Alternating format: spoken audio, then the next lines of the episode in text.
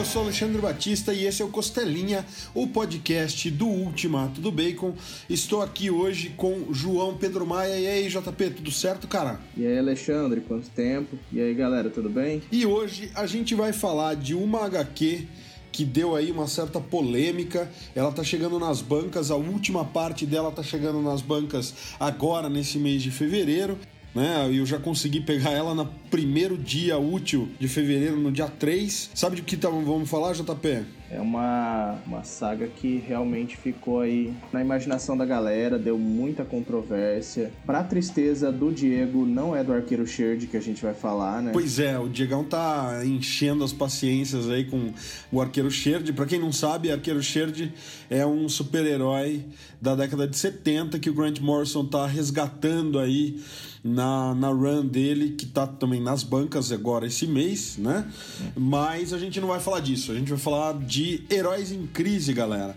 Então a primeira parte hoje do podcast é sem spoilers, depois a gente abre para spoilers. Então se você não viu, não leu, não sabe do que se trata Heróis em Crise, pode acompanhar o podcast agora nesse comecinho e depois a gente avisa a hora que a gente for começar a dar spoilers e revelações da saga, que como eu falei, tá terminando agora nesse mês. Heróis em Crise, cara, sofre de um grande problema que toda a saga do Tom King tem, que é o fato dele ser um grande enrolão, cara. Mas aí ele chega no final, mano. Aí chega no final e você quer bater nele duas vezes. Porque, primeiro, porque o cara te enrolou por nove edições, tá? Primeiro por aí, são nove edições de Heróis em Crise, não precisava ter nove edições. Aí quando você no final você quer bater no cara, porque o final é foda pra caramba. Você não quer bater no cara igual algumas pessoas queriam, porque acharam que tava estragando o personagem, né? Aquela síndrome do nerd de achar que é dono de alguma coisa. Mas porque o final é foda, cara. Você pensa, filha da mãe, você enrolou oito edições com encheção de linguiça para guardar e esse final só para uma edição.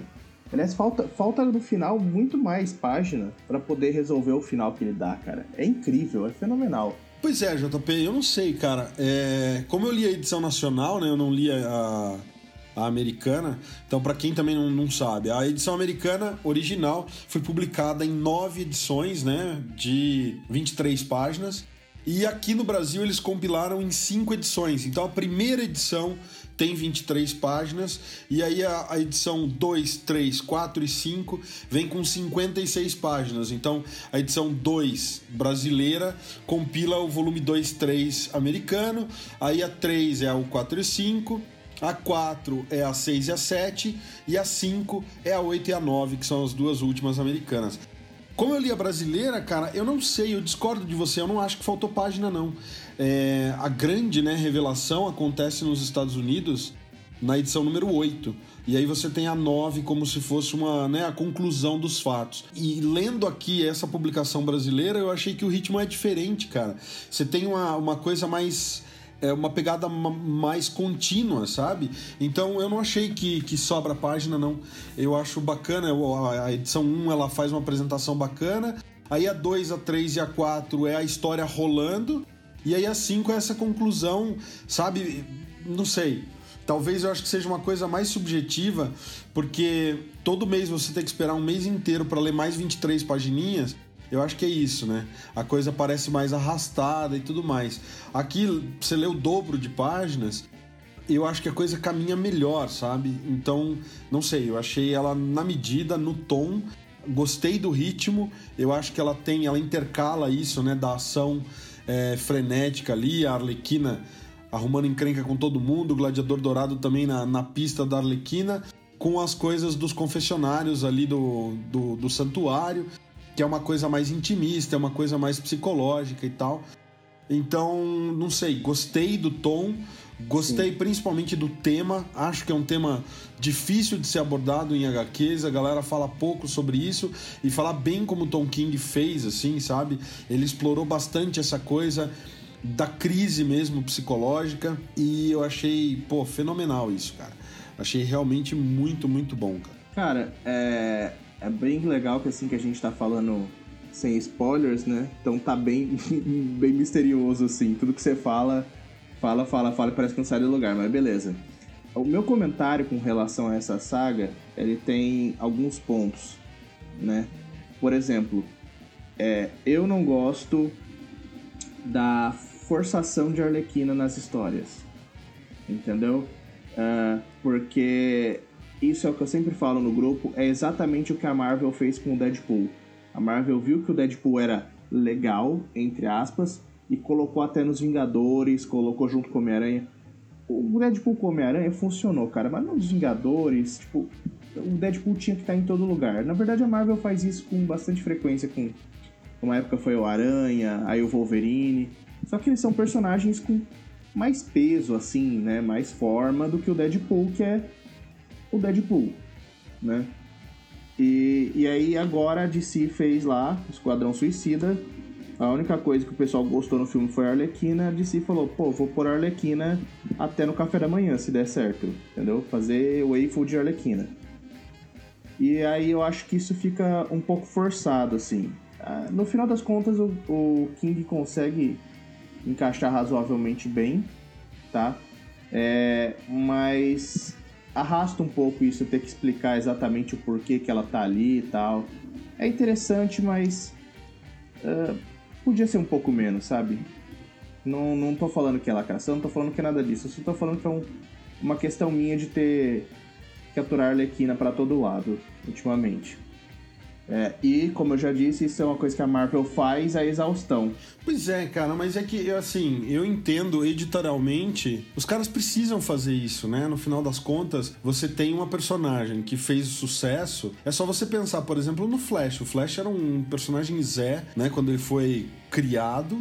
E aí, nos anos 40, 40 e poucos, o Gardner Fox vai lá e faz uma nova versão do Flash que caiu no gosto do povo. E aí eles começaram a usar o cara. Não adianta, a Arlequina veio aí nos anos 90 na animação, a galera gostava dos episódios que ela aparecia, levaram pros quadrinhos, deu certo, aí colocaram ela no filme e, pô, agora bombou.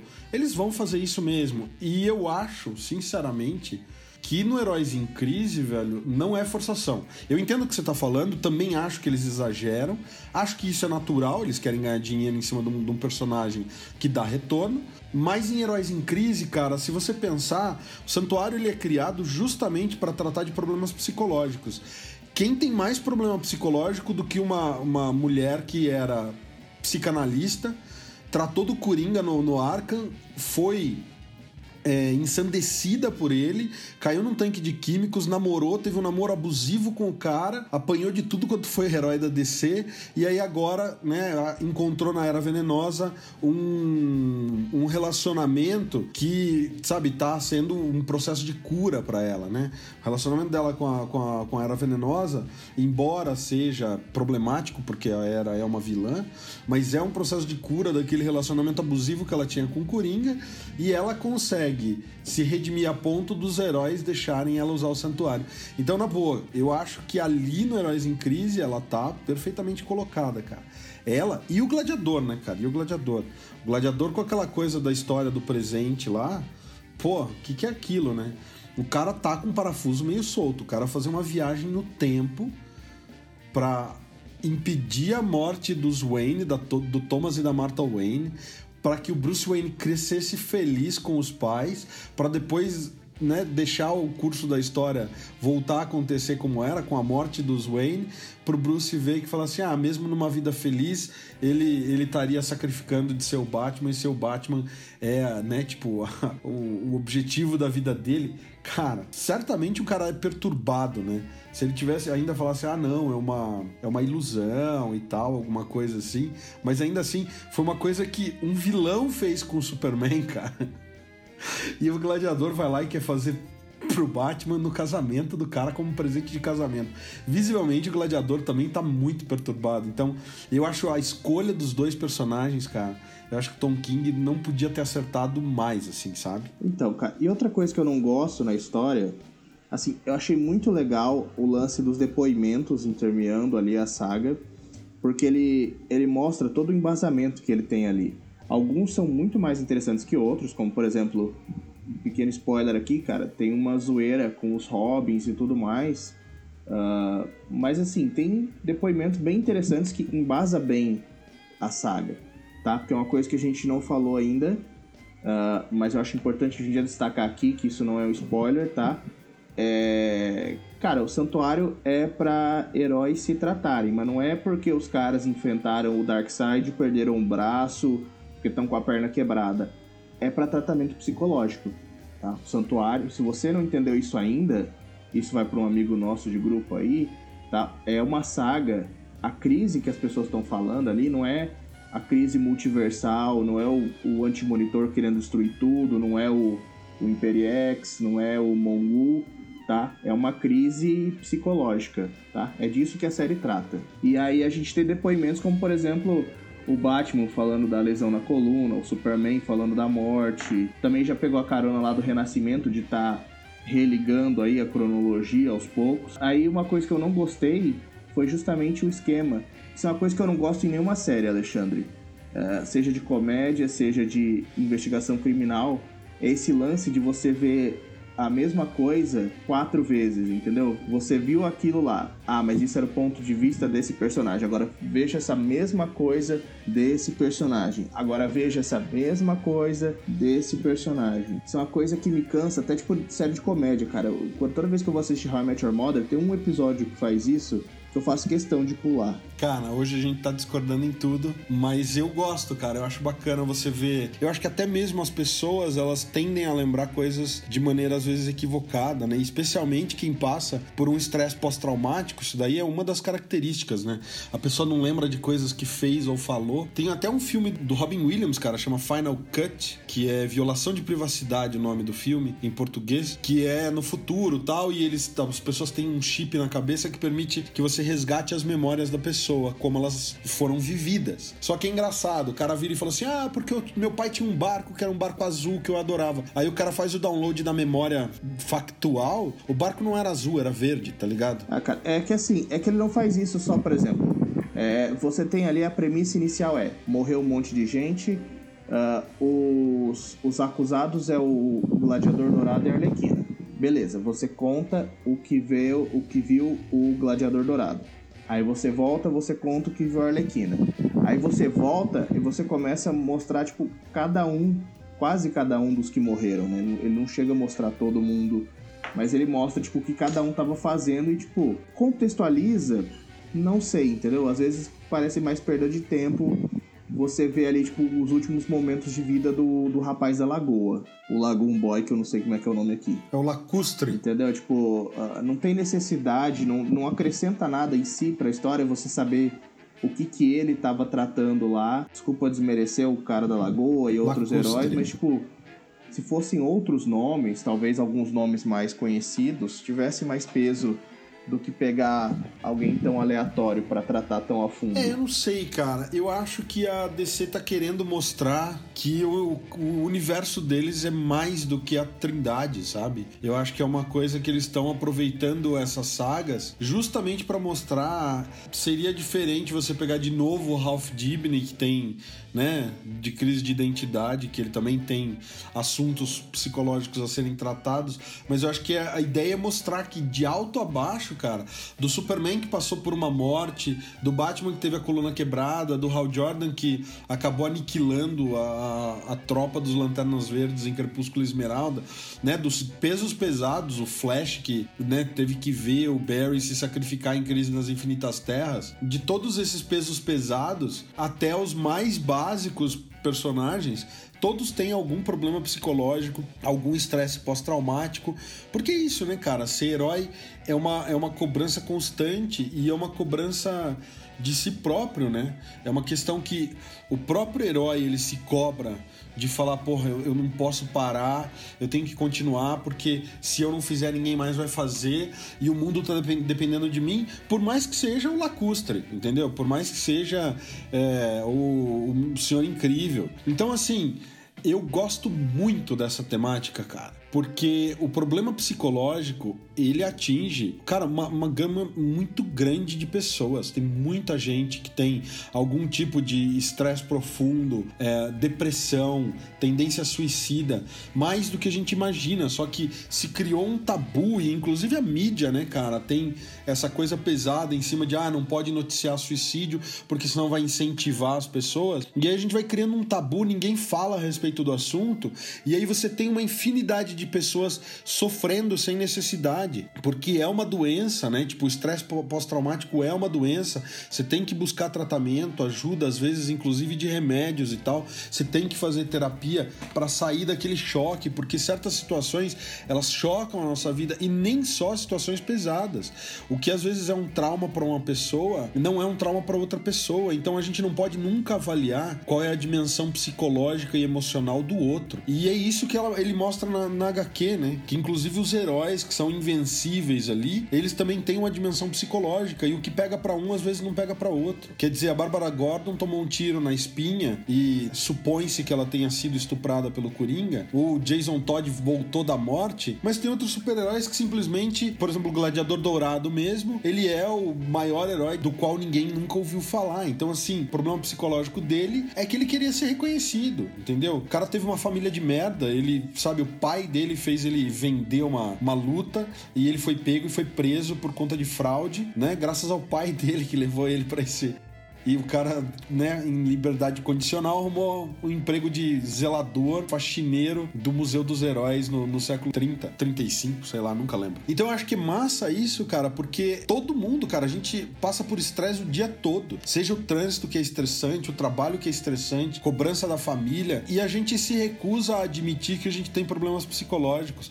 A gente se recusa a procurar terapia, a gente se, se recusa a procurar tratamento. A gente tem, sabe, crise de ansiedade, síndrome do pânico e a gente se recusa a tomar remédio para melhorar. E são coisas que desbalanceiam a química cerebral. Então, assim, é uma doença. É uma doença e só quem passa é, sabe o que é isso. É muito interessante, cara, porque os depoimentos mostram exatamente isso.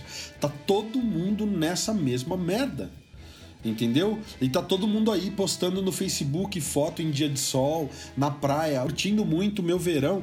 E o caramba, cara, no fundo, no fundo, a grande maioria das pessoas tá sofrendo com alguma coisa e tá fingindo na rede social para não ficar por baixo, para falar assim, não, só que eu não vou admitir para ninguém que eu tô na merda. Não, tô na merda sim, cara. Tô, tô me sentindo mal, deu treta, a coisa não andou legal e eu não durmo direito, tenho pesadelo, é isso, sabe? É, eu acho que é importante as pessoas colocarem isso para fora e é importante justamente e principalmente para os leitores mais novos verem esses ícones, cara, mostrando fragilidades que são fragilidades comuns e humanas. Diferente daquela pegada realista, né? Eu acho que história de super-herói tem que ser fantasiosa, tem que ser fantasiosa pra caramba, porque a gente tá vendo o nego voar e usar poderes e tal, mas eu gosto dessa pegada que é um realista diferente.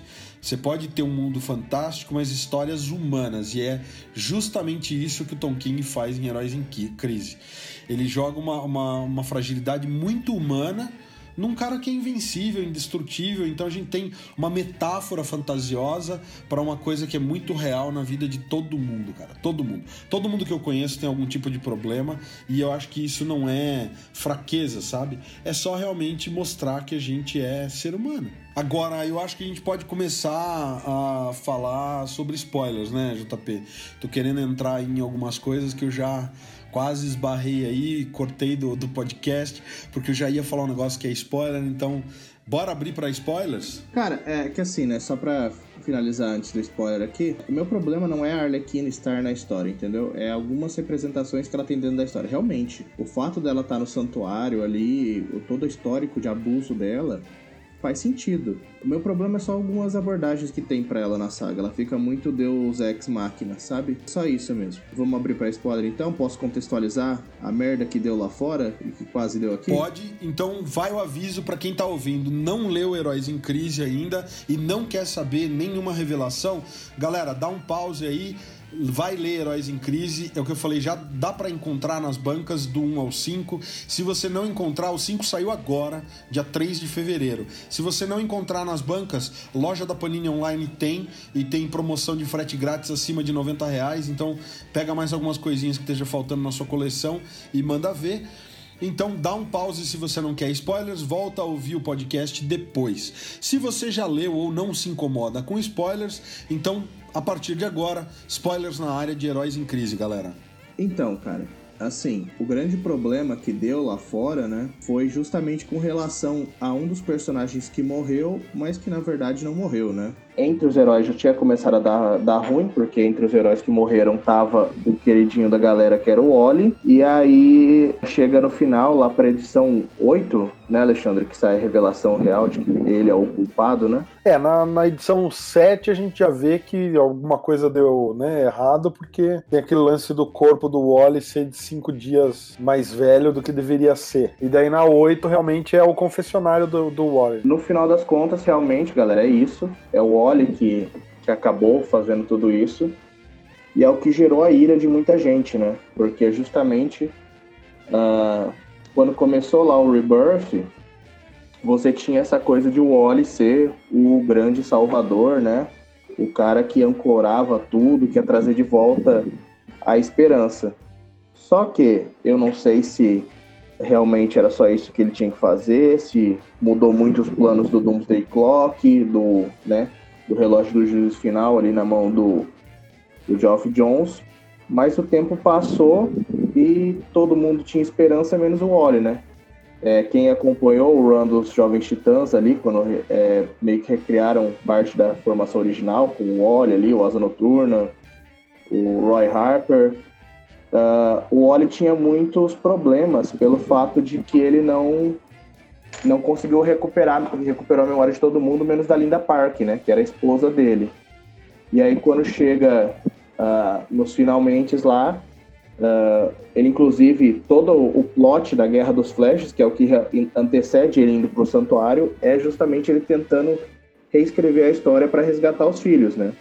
E aí ele realmente ele surta e acaba acidentalmente matando todo mundo. E aí que ele começa o plano para tentar esconder o que ele fez e pensar numa maneira de se entregar. Aí é justamente isso que a galera ficou puta, porque o Oli é um é o Flash para muita gente, né?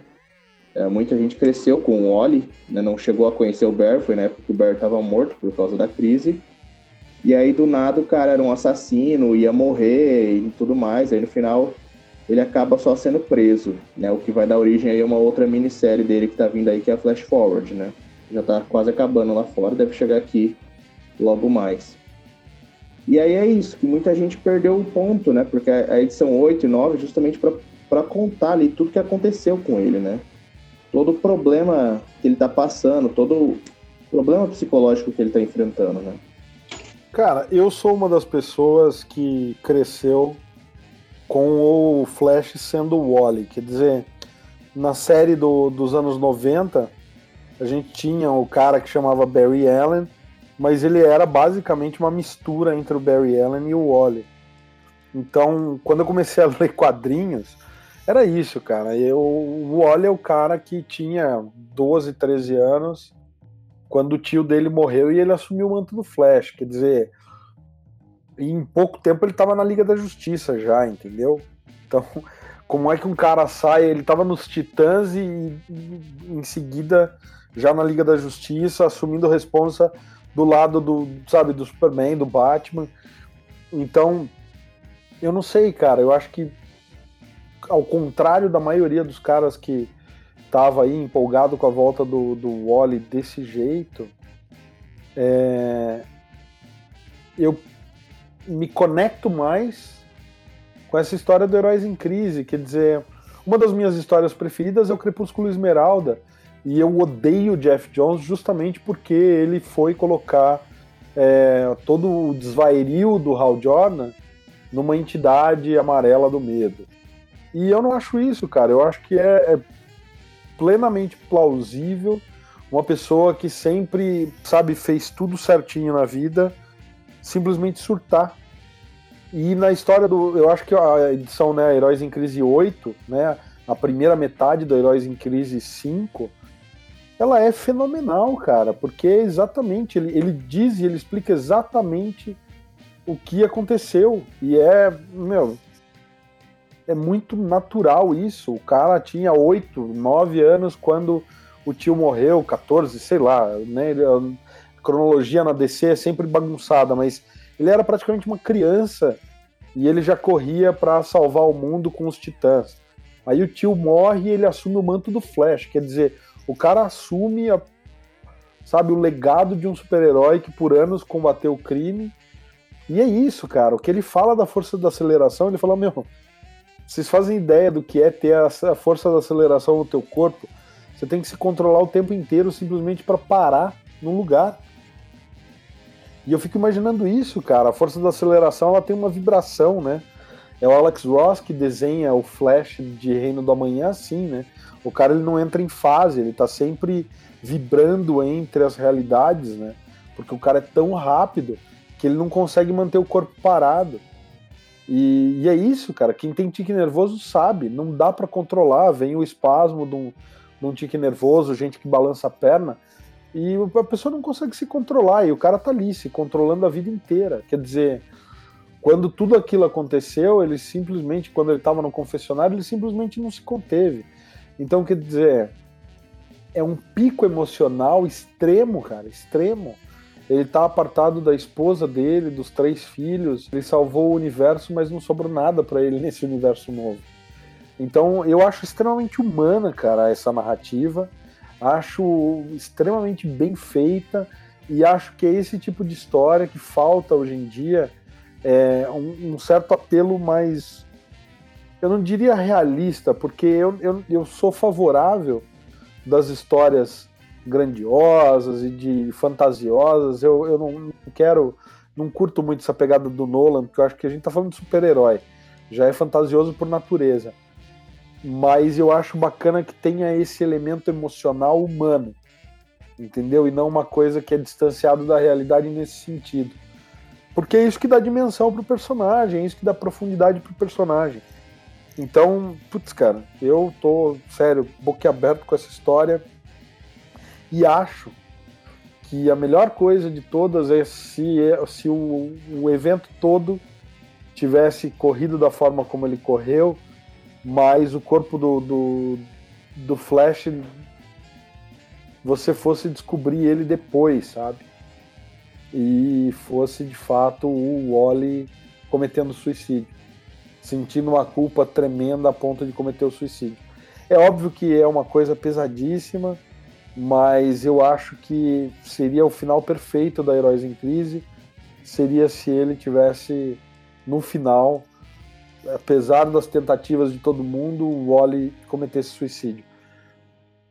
Porque eu acho que chama atenção para uma, uma situação que é real, que é complicada e que ninguém dá atenção, cara.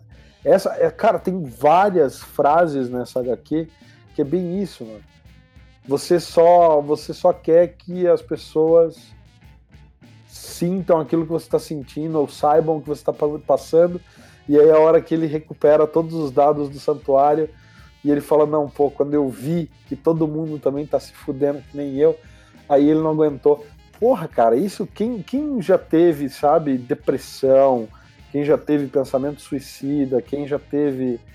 Cara, todo mundo passa por momentos pesados aí, a vida de ninguém é fácil, mas eu acho que quem já teve nessa miséria da alma, assim, lá no fundo, lê Heróis em Crise e se sente, porra, representado pra caralho, assim, é muito, é muito, muito, muito forte. A, HQ eu achei é delicada, sabe? Ela é extremamente delicada e forte ao mesmo tempo. Cara, mas é realmente isso, cara, porque a HQ, no final das contas, você pode gritar, espernear que o Wally era era esperança, não sei o que lá, que é o que justamente o que o Lucas falou, porra, mas ele é o Wally, ele é o renascimento, ele é a esperança, que o Wally toda vez fala, cara, é mesmo?